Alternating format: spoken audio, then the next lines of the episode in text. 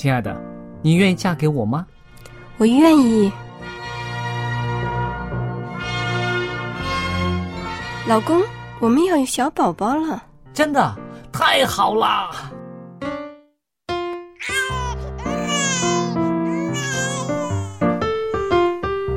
妈妈，妈妈，看我画的画，好看吗？真好看，宝贝画的太棒了，拿去给爸爸看看。爸爸妈妈，我去上大学了，你们都保重身体，我放假就回来。出门在外要注意安全。好好吃饭，天冷了，别忘了多穿衣服。好了好了，别多唠叨。给家里打电话哦。孩子啊，啥时候回来吃饭呐、你爸想你啦。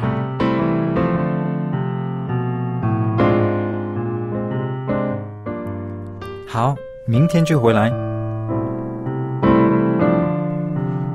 家人，给我生命的人，与我共同生活的人，与我分享喜悦的人，也是给我带来麻烦的人。每一天说说笑笑，有时也吵吵闹闹，因为我们是一家人。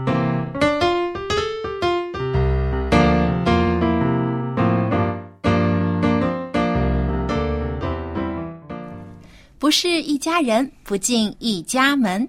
亲爱的听众朋友，非常欢迎您收听希望福音电台一家人节目，我是您的主持人小杨。今天呢，我们有一位特邀嘉宾和我们一起来做节目，就是我们的安德。嗨，大家好。相信大家已经听过安德的呃《善恶之争》，还有安德平安歌的节目。那么很高兴今天我们一家人节目呢，也能请到他和我们一起主持。当然了很高，兴在这里再跟大家一起。虽然我的普通话不是很标准，但是啊、请你忍耐忍耐吧。那还有少不了我们的 Jerry 帅气爸爸。大家好，我是 Jerry。嗯，那么今天我们的这个录音室里面呢，请来两位男士，所以小杨的压力有点大。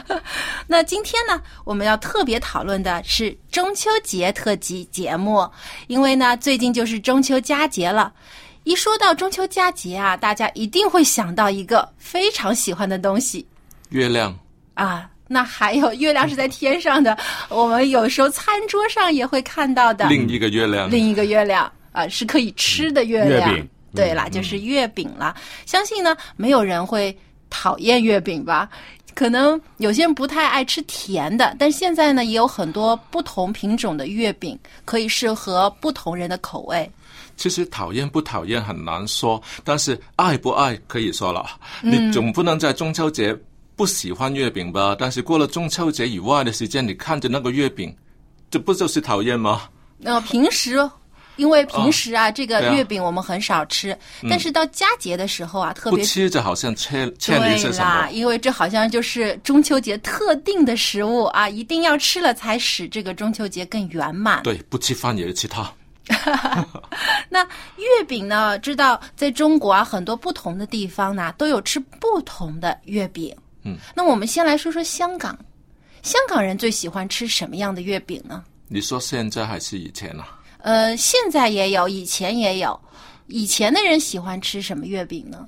因为多黄的，对了，呃，就黄越多越好。就是就是蛋黄是吧？呃，那那个咸蛋黄，呃，嗯那个叫鸭鸭鸭蛋黄，鸭嗯蛋黄，而且呢，以前还喜欢吃双黄月饼三黄、四哦黄呃那那么多有，嗯啊、因为是不是因为以前这个呃蛋黄很少吃，就是鸭蛋黄、咸蛋黄很少吃，但是再加在月饼里面，不是因为小啊，而是因为那个月饼那么一大块，切开来里面只有一个蛋黄。其实天上只有一个月亮嘛，但是你一个蛋黄在月饼里面的话呢，你切开来就每每个都是占很小了，不够分了。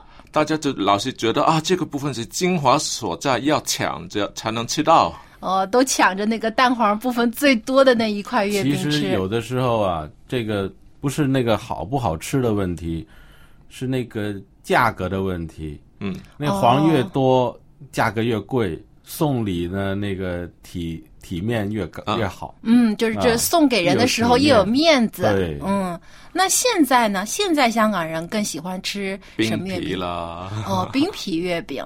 那冰皮月饼跟普通的这个广式月饼有什么区别呢？没有烤过的，哦，它不是烤的，不是烤的它就是是放在冰箱里面冻的。对了，呃，它的它的皮是因为不是用面粉做的，是用糯米粉做的，是吧所以？有的时候我都想来想去，我都想不通为什么叫月饼，它只能说中秋节吃的饼。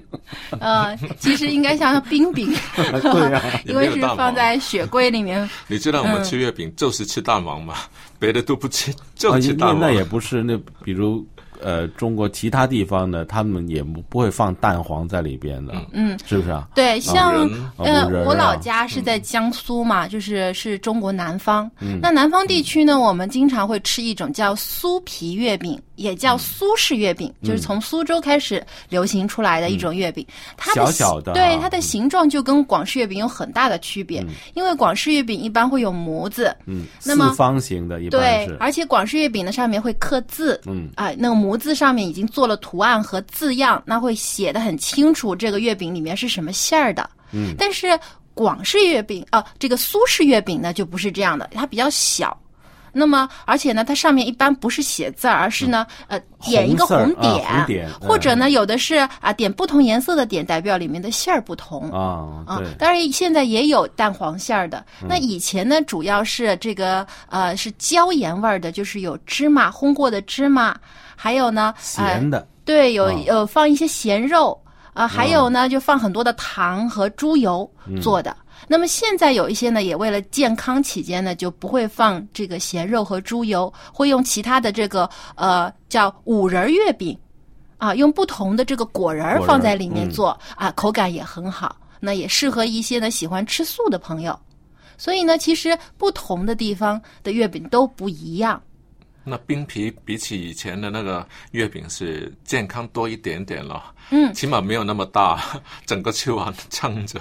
对，那现在呢，就有很多的这个营养学家就提出来，月饼虽然好吃，但是啊不太健康，因为月饼呢需要大量的糖和油去做到它的这个口感。嗯，有的人就说啊，吃一个月饼就等于喝掉了三勺油，哇，这个也有人说一块月饼就等于两碗饭。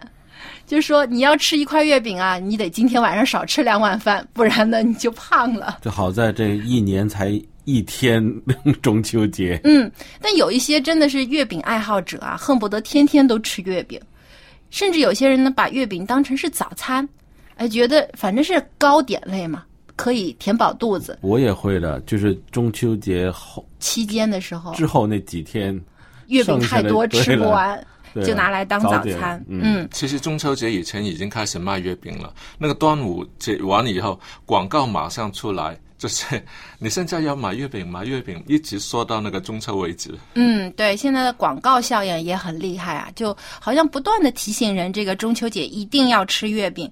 但是呢，怎样吃才能既享受这个月饼的美味，但又能够使我们呢保持健康的身体，不要因为吃太多了而出现了很多的这个病症。可以吗？嗯，那这个有一位英国的注册营养师叫啊于思行，他呢就提出来怎样吃月饼才有这个既美味又有营养价值呢？哇，一定要听。呃，对，我们来听听他的看法。他就说啊，我们在吃东西的时候，经常会有一个啊，一般人会有的想法，就是有大的就吃大的，对不对？啊，蛋糕要大就吃大的，啊不要，不饭要亏了。哎，不要吃亏了。但是在健康的前提下呢，就说要有小的吃小的，就像月饼一样。那现在市面上买的月饼啊，有的很大，嗯啊，一个就将将近要五百克那么大一块儿，也有呢小小块儿的，嗯就是迷你月饼，嗯一口就能吃完的。那么最好呢是买这种小一点的月饼。多吃几个就等于大的喽。呃，因为这个呢，你自己也要能够有一些要节节制制，对，控制说告诉自己哦，我只能吃一块儿哦。那如果是大块儿的，那就相当于四五块小的了。那我只吃一块小的，既尝到了味道，但是呢又不会吃过量。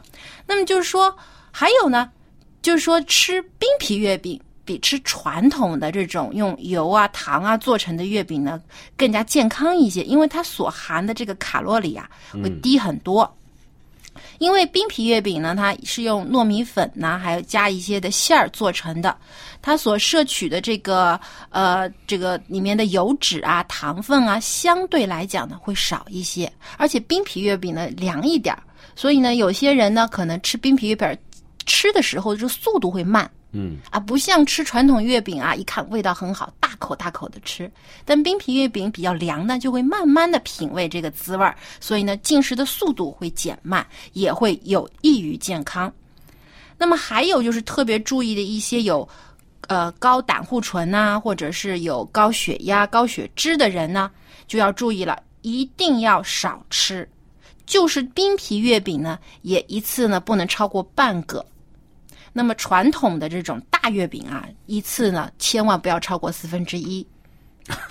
对，就是只能吃、啊一小块儿啦。通常都是剩下的那四分之三放在雪柜、冰箱，放到明年。那 其实吃月饼啊，真的是要跟人分享，因为自己一个人吃啊、没有这个节日的气氛，也体现不出这个月饼带来的这种团圆那个呃团圆的意义。对，所以呢，最好是跟家人啊、朋友一起分享啊，一块月饼把它切成四份儿或八份儿，啊，每人吃一块儿。既有美好的寓意，代表大家是一个整体、一个圆，那又分享到了美味，但又不会吃过量。那一个人吃呢，当然当然，有的人觉得，哎，我一个人想吃多少吃多少，但是呢，对健康就不好了。其实一个人吃也没什么味道，你看着那么大的月饼切了一角，很麻烦。对啊，剩下的又不知道怎么办。看着看着就不切就把它放回去了。嗯，对。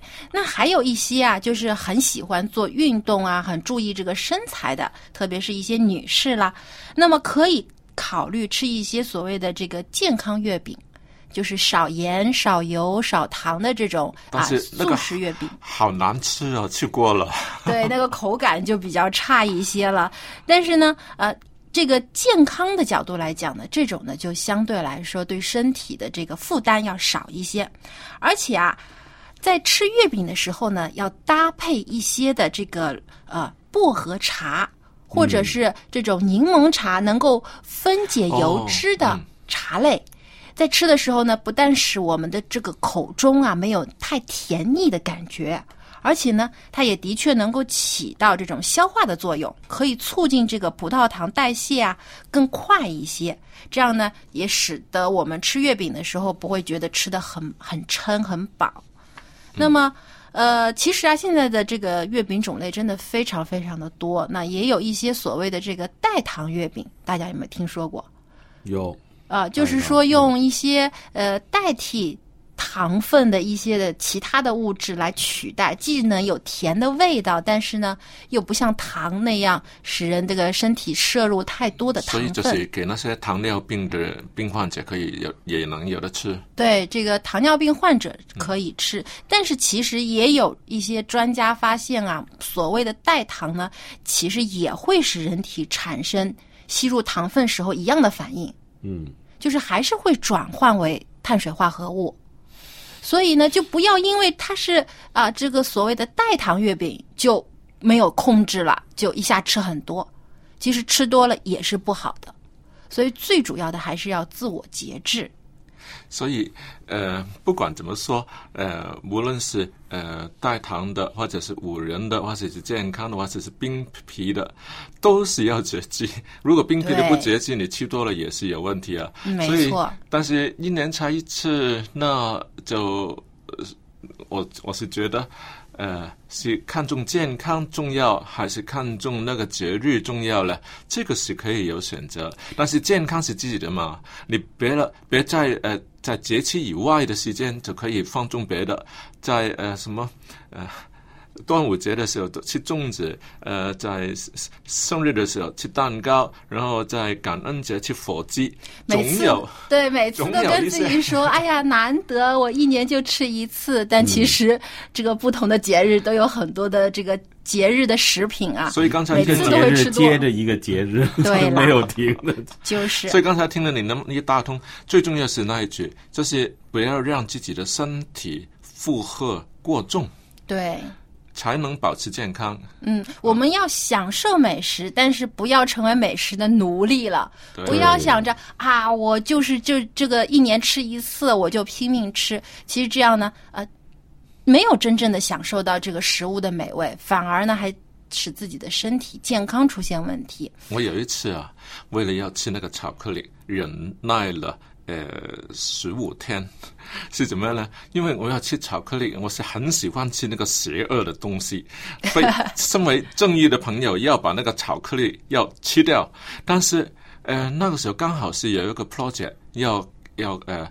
赶紧在那几天完成啊、有一个有一个工作需要怕怕赶快完成影响了那个声音，怕影响那个健康，就拼命忍着 忍着。结果忍到最后呢，就一下放纵了了。对啊，忍着到最后才吃的时候，突然发现那个巧克力特别好吃。因为如果平平常每天都吃一两口，那没不觉得怎么样，不吃好像呃缺了些什么，但是吃了也不觉得特别满足。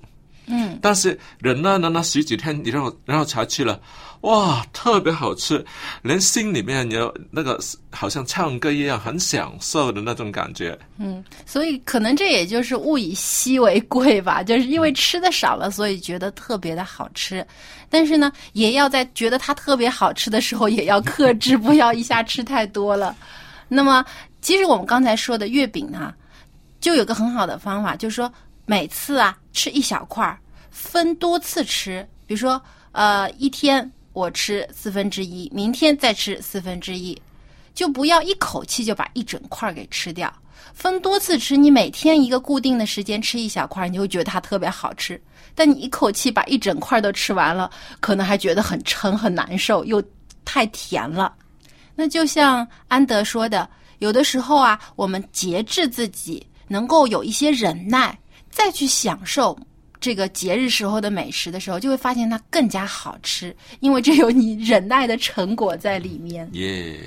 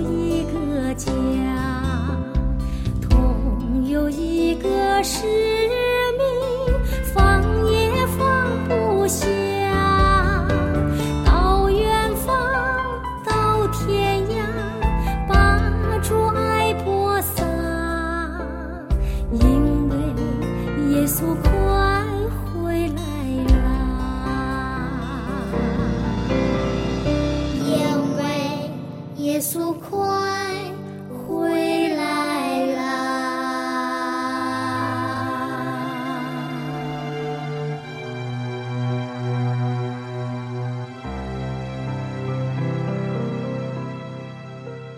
那刚才我们提到了中秋节中秋节是一家人团聚的日子特别是父母啊很希望跟儿女们能有更多的时间和交流。那么作为爸爸对于孩子又会是怎样的教导和关怀呢？今天呢，我们特别请来了艾德，他来跟我们一起分享他和他的孩子之间是怎样相处的。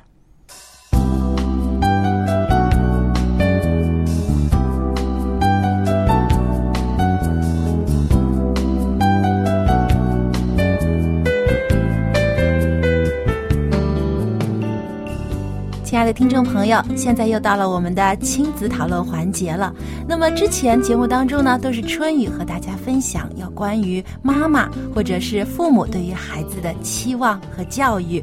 那么有首歌大家一定都听过了，《世上只有妈妈好》，很多妈妈都喜欢听，孩子也爱唱。但是我相信，呃，有一位听到这个歌的时候心里会有点不舒服，那就是我们的爸爸了。相信啊，其实爸爸跟妈妈一样都非常爱自己的孩子。那么，爸爸会怎样教育孩子呢？今天我们有幸请到了一位爸爸啊，和我们一起来讨论这个亲子话题。他就是艾德，艾德你好。你好，大家好。那相信很多听众朋友也听过艾德做的节目，就是《永生的真道》。那他自己也是一位资深的传道人。那么今天你在我们的演播室呢，啊，是用另外一个身份来和我们一起做节目了，就是作为一个爸爸。那么今天我想和您一起交流一下，因为我知道您自己也是一个很有幽默感的人啊。平时呢，我们啊互相一起。啊，聊天的时候我也知道你很喜欢呢，讲一些玩笑。那么在跟孩子相处的时候，你是不是也会和孩子开玩笑，或者说一些幽默的话呢？没错，我作为一个孩子的父亲，我是很享受养育他的这个过程的。啊，我的儿子呢已经快十五岁了，那么我自己本人呢对生活是比较乐观的，我很喜欢看幽默的东西。我觉得一个人在这个世界上呢，如果能够用比较轻松的方式去对待生活，很重要。大家都知道，现在的生活的压力是很大的。嗯，没错。所以，我想到我的孩子，他在成长的过程当中呢，就是尽量的想让他能够发现生活当中的美，生活当中的幽默。我记得我小的时候呢。对我影响最深的电影是什么呢？是哪部电影？就是卓别林演的黑白的电影，那些对搞笑的，非常的让我就是说印象深刻。对，它是一种无声的幽默。对，虽然没有声音，但是他用肢体语言和他所表现出来的一些的社会现象，也让人能够深思，但是也能感到有一些幽默的地方。是的。所以我觉得那些电影呢对我影响很大，然后呢，我上学的时候也很喜欢看一些幽默呀、这些小笑话呀等等。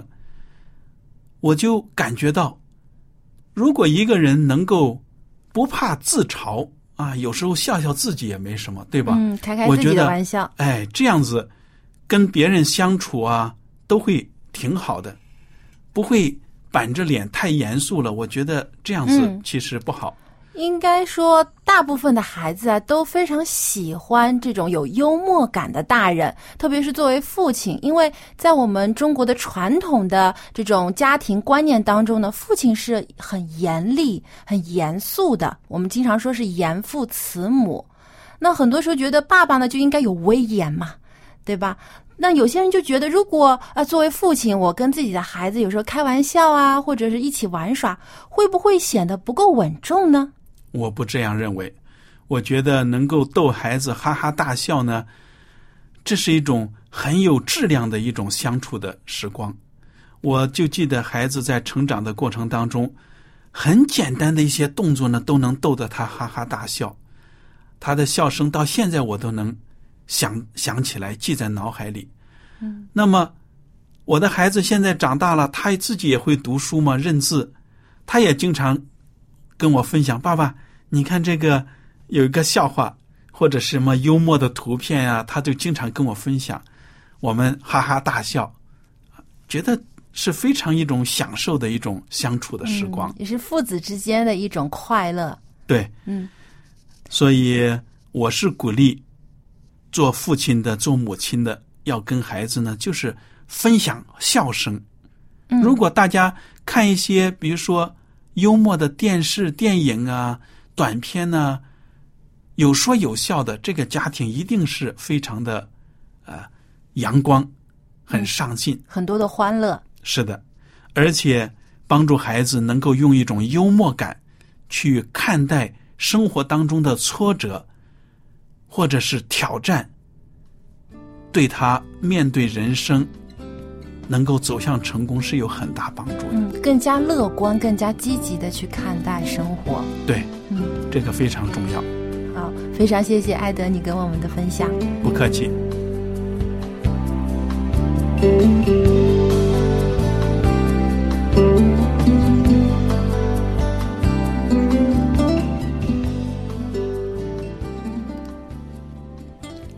非常感谢艾德的分享。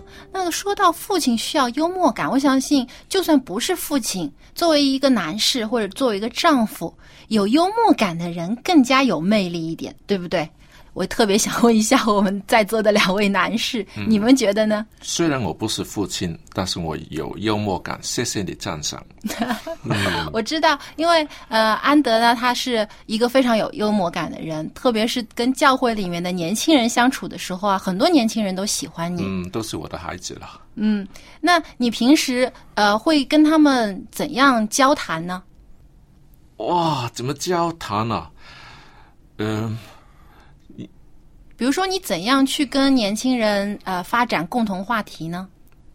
其实，呃，我自己也想也像一个大孩子，跟他们一起玩咯，玩他们喜欢玩的东西咯。嗯，呃，其实当然，呃，不也是真的全喜欢他们的，有些是他们喜欢我玩的东西，嗯，所以就变成有共同话题了。就是说，其实要保持一颗年轻的心，啊，因为你也喜欢现在一些呃新潮的一些的这个新出来的事物，这样呢，跟年轻人呢就会有更多的沟通话题，可以跟他们分享。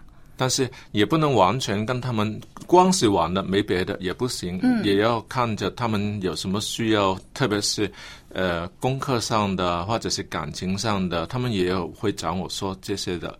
就是小的我不会出卖他，或者是小的啊，大概我可以跟他们聊，那就、嗯就这样咯。所以说，其实一个有幽默感的人更加容易交到朋友，嗯，不管是什么年龄层的朋友，嗯嗯更容易亲近，是吗？嗯，那 Jerry，你觉得你自己是一个有幽默感的人吗？诶，他是很有幽默感的人。他这自己个这个真的是要人家说的，不是自己说自己的啊。那你听到很多人说你有幽默感吗？应该是吧？嗯，那你跟你的儿子相处的时候，会不会也跟他开开玩笑啊，或者说说笑话？会的，嗯这样是破冰嘛。如果天天那么绷着脸这样，跟捉弄他是不一样的，但是跟他玩是、是。哎，但是我跟你说啊，对孩子来讲啊，他不不一定明白什么叫幽默的哦。嗯，那小孩子的时候，他他真的是不知道你什么时候是幽默，什么时候是捉弄他的哦。而且有些孩子是他是不是会一板一板一眼的，就不、哦不一定能懂嘛。对，他会把你说的话很当真。对，所以呃，对小孩子有的时候要，然后他跟着你的吩咐，嗯，然后去做了，旁边的人都笑得绷着肚子，但是他自己就不知道，以为是爸爸吩咐他做这个做那个，他就去做了。嗯，这个就有点捉弄的成分在里面了。所以有的时候啊，如果玩笑开大了的话呢，嗯对孩子的自尊心是有伤害的。对哎但是孩子也不笨的，他突然明白了。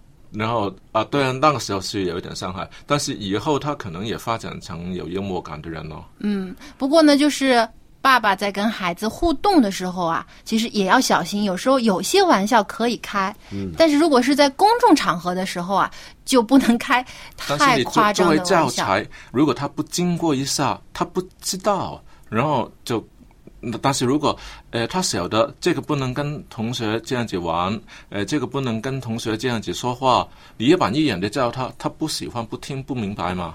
但是他经过了一下以后，可能碰到些什么挫折啊，回过头来啊，爸爸这样子教导，嗯，我知道了。嗯让孩子能够体谅别人的心态，这个很重要。他总总是要经历过才能成长嘛。嗯，对。不过呢，我觉得有的时候啊，也要事后去跟孩子解释清楚。对，一定要一定让他知道，呃，为什么要这样做，或者为什么要这么教你，或者有的时候开玩笑，呃，爸爸可能真的是开过头了，也要跟孩子解释道歉，那孩子心里他才会把这件事过去，不然的话也会变成孩子心里的一个伤害的。所以这个就是爸爸跟妈妈的一点点不同，趁着家里不在，因为爸爸呢，呃，不会啰里啰嗦，嗯，爸爸不会是妈妈 事后有会常太常说多唠叨。吃饭了还不去洗手，然后说呃你不起来的话，今天又要迟到了。所以老师说个不停，孩子都当耳边风就不听了。嗯，所以有的时候可能孩子啊，相反会跟爸爸更亲近一点，因为爸爸不唠叨，有时候甚至跟孩子一起闯祸、犯错误哈，就像个朋友一样，比较更有亲近感。其实以前都是说呃严父慈母，现在好像都倒过来了。嗯，不过呢，有一些这个我们说比较中国式的父亲啊，还是保留这种很威严、很说教的。这个像家庭当中的大家长一样很有权威的这样的一个角色，不过现在很多年轻的一代呢，这个青年的爸爸，很多也开始慢慢的接受一些的这个呃西方的一些的开放思想，觉得对孩子的教育啊，应该更加从朋友的角度来是啊，这样呢能够更加亲近孩子，而且也能知道孩子真正心里想要的，能够呢去配合孩子，而不是呢把家长想要的硬加在孩子身上。有一次去爬山，有一个呃小女孩，她呃跟朋友一起玩，就是爸爸妈妈在后面看着咯。结果她要攀那个岩石什么的，呃，每个人都攀上去了，哎，就是他受伤了。然后明明跟朋友玩得很开心了，但是他受伤了以后呢，谁都不要，就要爸爸抱着，嗯，因为爸爸比较有威严然后就是、哦比较有威严。特别在自己受伤的时候啊，然后妈妈抱着也不行，一定要爸爸抱着。因为爸爸更有安全感。嗯，对，所以呢，爸爸呢，真的是无论是啊、严厉的爸爸，还是像朋友一样的爸爸，嗯他们都能给孩子有一种很有保护感、很有安全感的一这样这样的一个像大山一样的一个存在。所以呢，希望我们天下的父亲也特别在中秋节的时候呢，嗯能跟你的孩子一起开开心心过节，全家人呢能够有欢乐的气氛。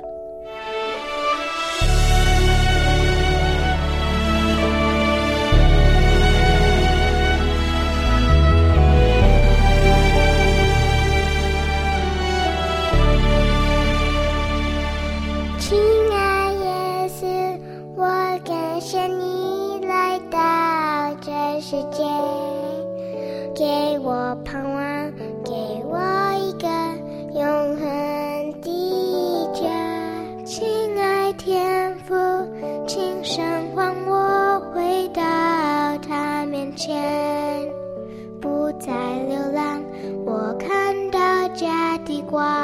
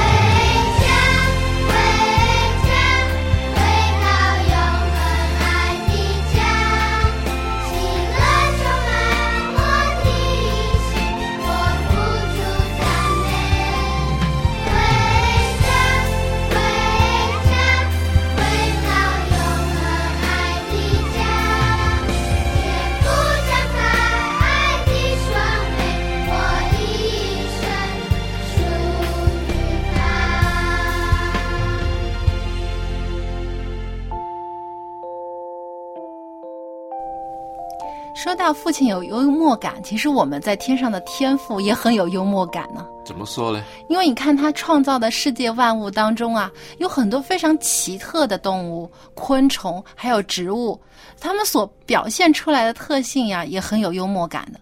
比如说，我像之前，感吗？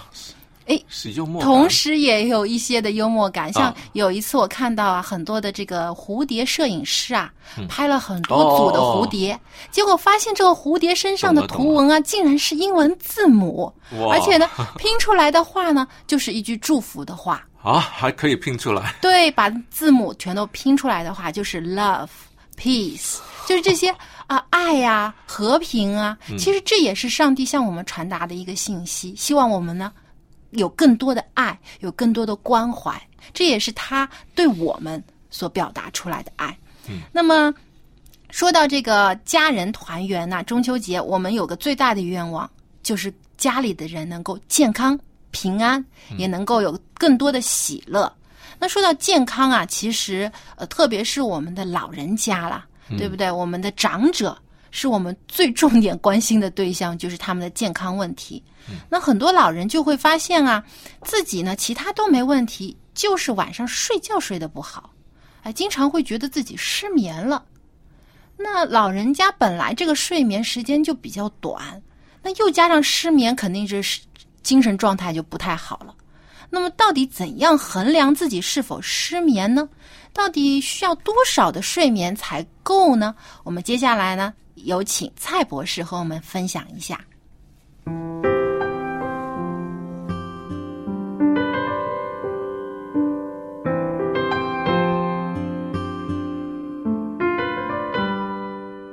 蔡博士您好，你好啊，非常高兴又和可以和您一起在我们的演播厅里面啊分享这个关于长者保健的话题了。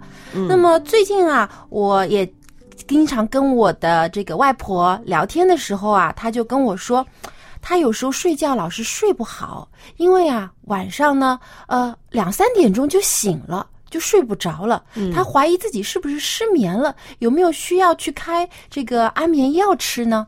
哦，原来是这个问题。因为当我们啊、年纪比较大的时候了，呃，可能是睡上床的时候睡不着，嗯或者呢一早就醒过来了。对到底是怎么一回事啦？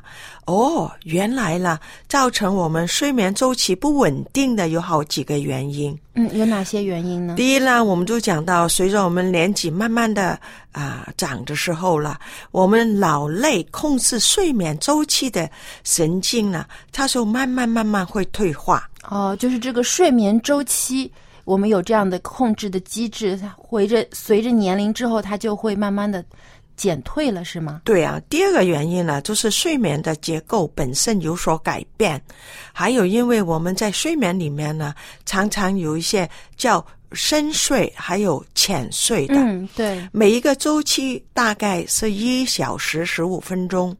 那么这个新浅睡眠呢，是脑控制，不是我们可以叫它深就深，浅就浅。嗯，因为这个周期的改变的时候了，所以令到我们睡眠的质量有所减少。那么第三个原因呢，就是晚上的时候，我们身体会分泌一种叫褪黑激素的。嗯，这个褪黑激素本身呢，它的分泌量呢，年纪越大，它减少了。哦，最重要的就是我们年纪大的时候，我们晒阳光的时间呢，可能是会减少。嗯，对，因为我们住老人院啊，不愿出门呐、对有一些太晒啊，有一些老人家腿脚不好，就不愿意经常到外面去。对，所以我们常常由于以上的四五种原因的时候了，就会引起可能引起了睡眠的障碍。但是这个晒太阳啊，对我们来讲呢是非常重要的。嗯，平常我们都常常讲到，呃，年轻的时候，孩子你看他们一天到晚都是在外啊、嗯对他们来讲呢，吸收阳光了是啊、很容易。嗯，但是到了中年的时候了，慢慢慢慢，因为坐办公室啊等等，我们日晒了，基本上就不够的。那么到了年纪大的时候了，特别是六十五岁以上的长者，我们必须要每天需要有一个小时的晒太阳。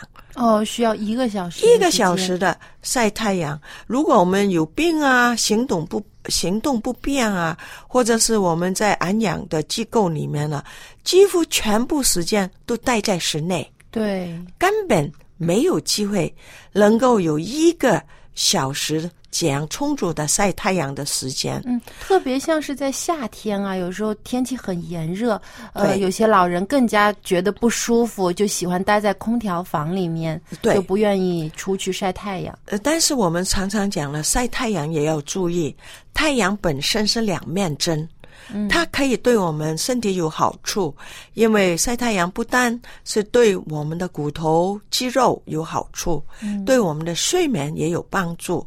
但是晒太阳的时间也非常要注意，注意的。注意的，要注意这个时间，可以自己呃计划一下，对，避开最热的时候出去。所以呢，夏天的晒太阳了，就是必须要在九点早上九点之前的太阳。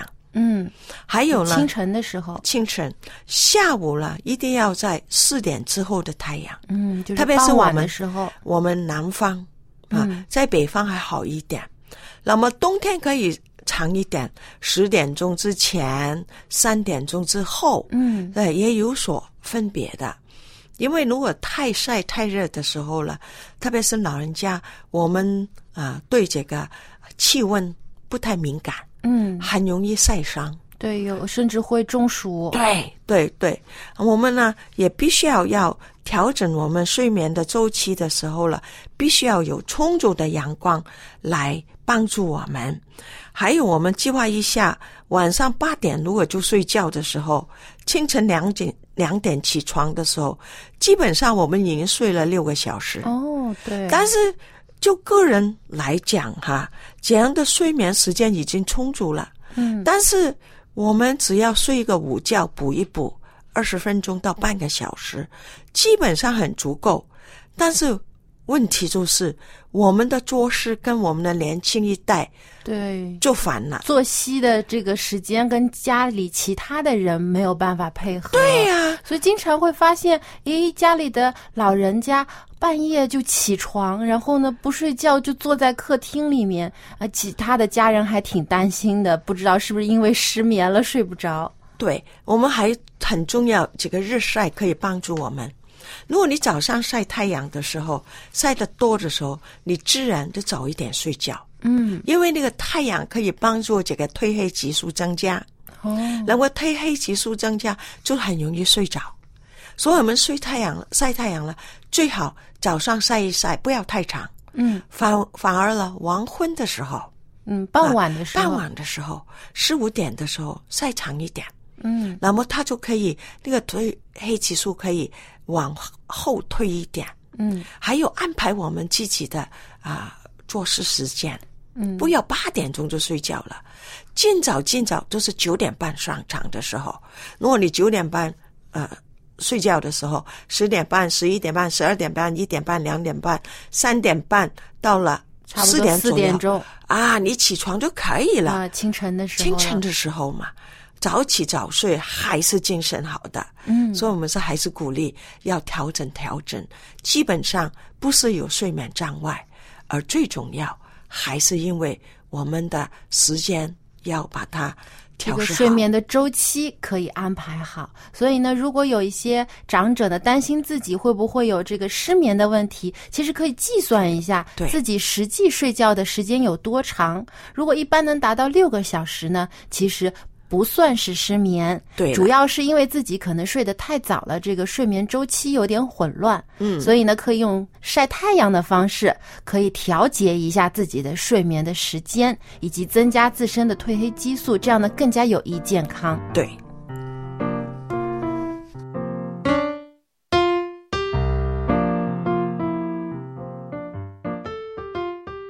其实说到失眠呐、呃，不仅老人家有这个问题，很多的这个现在的在工作的这些上班族啊，也有这个问题。谢谢你，你就知道我不是老人家，但是也有失眠的工作上班族。嗯，安德就遇到这样的问题哈。啊，真是一言难尽啊！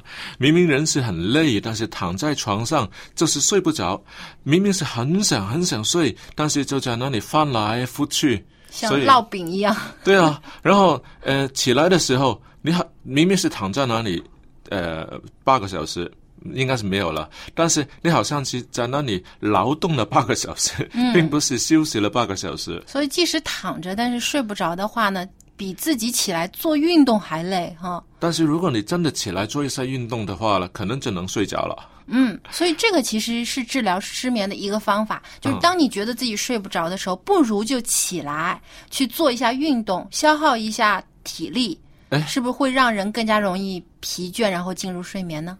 你现在告诉我，哎呀，你早一点说嘛啊，真是。下次就会做啦。对不过我听啊，有人专家讲讲过，有的时候失眠的原因啊，比较奇怪的，就是因为我们经常在床上啊看书啊、看电视啊、看手机看啊，手机啊，嗯，所以呢，导致我们这个脑袋啊，把这个床这个位置啊忘记了，这个是要休息的地方，嗯，所以呢，一坐上去呢，哎，又要看书了。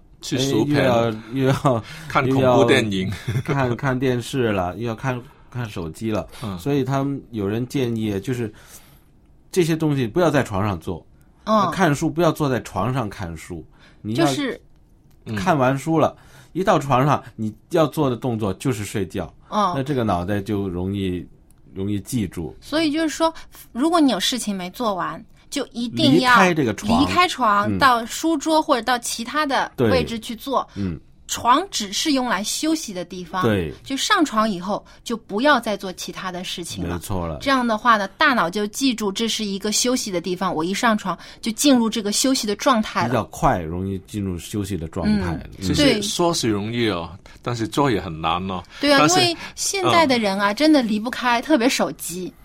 我也有这个问题，就是明明已经到睡觉的时间了，但上床之后呢，还要手里拿着手机看半个小时，才肯不舍得放下来。你就先看半个小时，然后再上床哎，这又不一样哦，这又不一样。有的就是觉得好像我是让自己能够啊有助睡眠，让自己看一看啊，一一会儿困了就能睡着了。把那个充电的那个放远一点，你在哪里充电就在哪里处理。嗯，所以我也是听，以前我也是听啊，睡觉之前看看看看书书啊容易或者哎睡眠看一些什么。后来最近我才听到，嗯，尽量不要这样做。嗯看书可以跑到书房里去，不要呃在床旁边放一个桌子也行，放个椅子就坐在那里看，不要坐在床上看。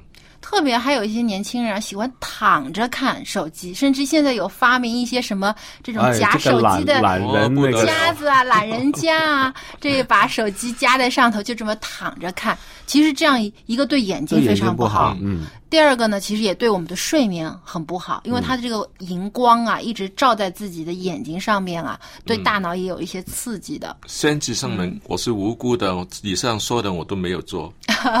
我有做过，我要改。所以呢，如果有这样问题的年轻朋友呢，也要跟小杨一样，我们赶快要把这个坏习惯改掉。以后上床以后就是睡觉了，不可以再看手机了。好，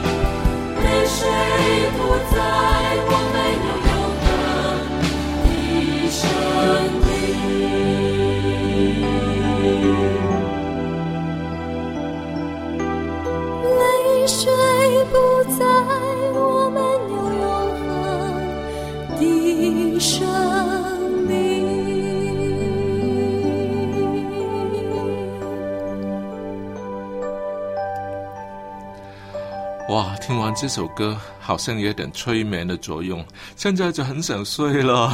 看来听听音乐也是有助于睡眠的啊。对，特别是柔和的音乐，不要听 rock and roll 啊。对，而且呢，其实最好的催眠声音呢，就是自然界的声音。现在有很多的这种呃自然声音助眠的一些的、海 CD 啊浪，声，对啊，鸟叫声啊，鸟叫可能它有虫鸣啊啊啊小鸟的叫声啊，就是这种很有有规自然的。律的，然后就好像是催眠的作用。对，而且呢，不仅呢能够使人更快的进入睡眠，而且能帮助你的睡眠质量得到提高。哇，所以说，上帝所创造的万物发出来的自然声音呢，是最美妙的音乐，也是所以在床边不要放电话，要放那个什么呃呃音响，让自己能听着最柔和的音乐来睡觉。嗯，对。那么今天呢，又是这个中秋佳节即将来临的时候，呃，特别呢，祝福收音机前还有我们这个收听网络节目的呃听众朋友们，祝愿你们在中秋佳节的时候，可以和家人有温馨欢乐的啊美好时光。当然啦，也特别注意在吃月饼的时候，别忘了我们今天分享的 啊，要呃多和周围的人分享月饼，但自己吃的时候要节制，不要吃太多啦。如果每个人都是我分给你，我分给你，那谁吃了？分的最多的那个人 就吃的最多了啊！那当然，希望大家也是能够呃，为了健康的考虑，能够节制，这样呢，这才能体现出中秋佳节的真正意义，就是家人团聚，彼此祝福，而不只是为了吃月饼。对中秋节也可以吃多点水果，也可以嘛。嗯，对，现在的中秋佳节的时候，水果也比较多的啊，对。但也不能吃太多了，因为水果太多糖分超标也是对身体不好啦。因为就像我们刚才说的，要节制嘛，对不对啊？再好的东西也要节制，不能猛吃。别为了看月亮不睡觉哦。对，也希望呢，这个看完月亮就早点休息了 啊，也要注意有好的睡眠，保持第二天的精神状态。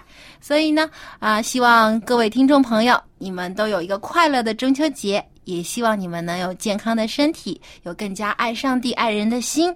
愿上帝的爱与你们同在。我们今天节目就到这里了。如果你喜欢一家人节目，或者对我们的节目有任何的建议，欢迎来信告诉我们。我们的电邮地址是 l a m b at v o h c 点 c n，欢迎您随时来信联系我们。在下期节目当中，我们还有更精彩的内容要和您分享，欢迎您届时收听。我们下期节目再见。拜拜，拜拜。